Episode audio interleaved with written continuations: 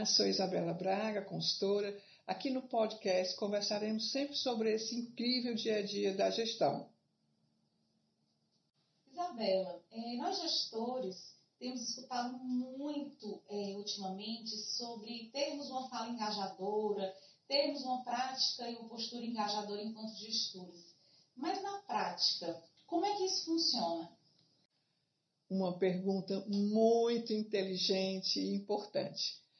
Ah, eu quero dizer de, de passagem logo que é, existe um mito aí, mas eu vou destrinchar aqui para você essa conversa. A fala engajadora, ela tem sim aquele objetivo de trazer ah, o momento motivacional, ah, que re, nos relembra o compromisso, Engajar para quê? Engajar para atingir resultados e da melhor forma possível. Mas eu percebo que quando falamos de engajamento, existe uma possibilidade das pessoas confundirem isso com ah, então a fala ela é sempre muito positiva, cheia de coisas, elementos motivacionais. Essa é uma parte da história. O mito reside, gente, que uma fala para engajar, ela também pode trazer um conteúdo de aprimoramento para quem a escuta. Deixa eu melhorar aqui a minha fala para você. Uh, nas nossas equipes, nós também temos momentos em que precisamos conversar sobre, por exemplo, um desempenho comportamental ou técnico que precisa ser revisto, precisa ser atualizado para atingir novos patamares de excelência. Então, nem sempre a fala engajadora ela traz apenas aquele conteúdo super alegre. Não precisa ser triste também, mas ele pode, ele traz um conteúdo de responsabilidade para que eu conheça que o meu desempenho precisa melhorar.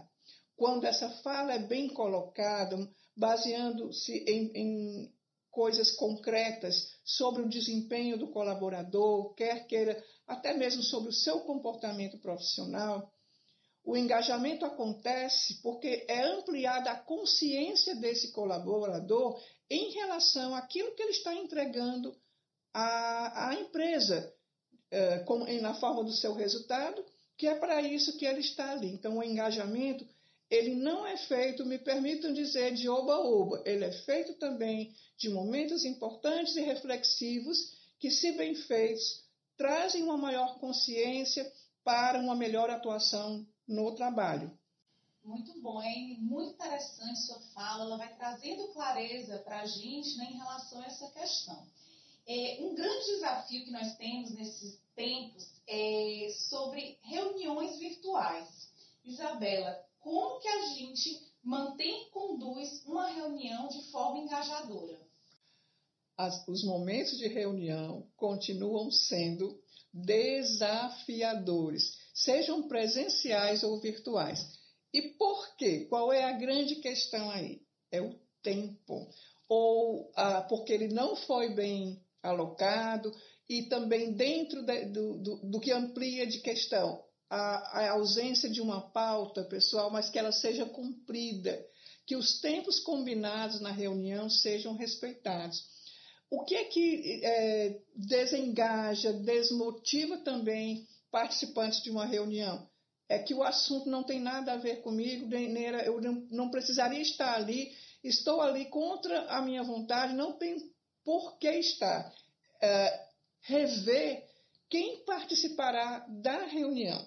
Olha, nos momentos virtuais isso se torna mais relevante.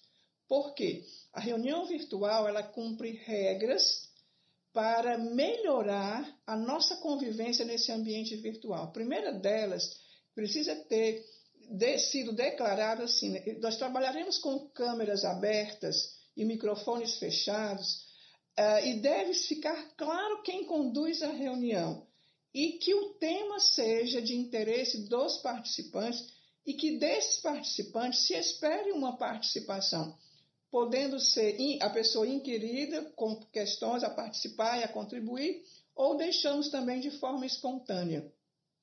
Mas olha, num ciclo de um mês, quantas reuniões você fará? Quais são as reuniões que nós chamamos as reuniões ordinárias que, ordinárias, que sempre acontecem naquela mesma data ou período do mês, que tem um foco num assunto já dedicado ao desenvolvimento da equipe, ao de interesse da organização.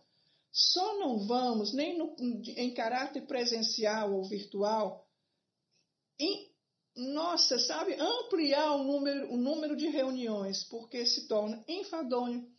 As pessoas terminam não, não tendo objetividade, nem sabendo quais serão os próximos passos. Então, começo, meio e fim em todas elas, seja virtual ou não. Nas reuniões virtuais é muito importante, porque sabemos que o colaborador pode estar falando de sua casa ou mesmo de um coworking, perceber se o ambiente está propício em imagem, sonorização, privacidade para que essa reunião aconteça sem os tais constrangimentos que a gente é, viu largamente aqui nesse tempo de trabalho remoto.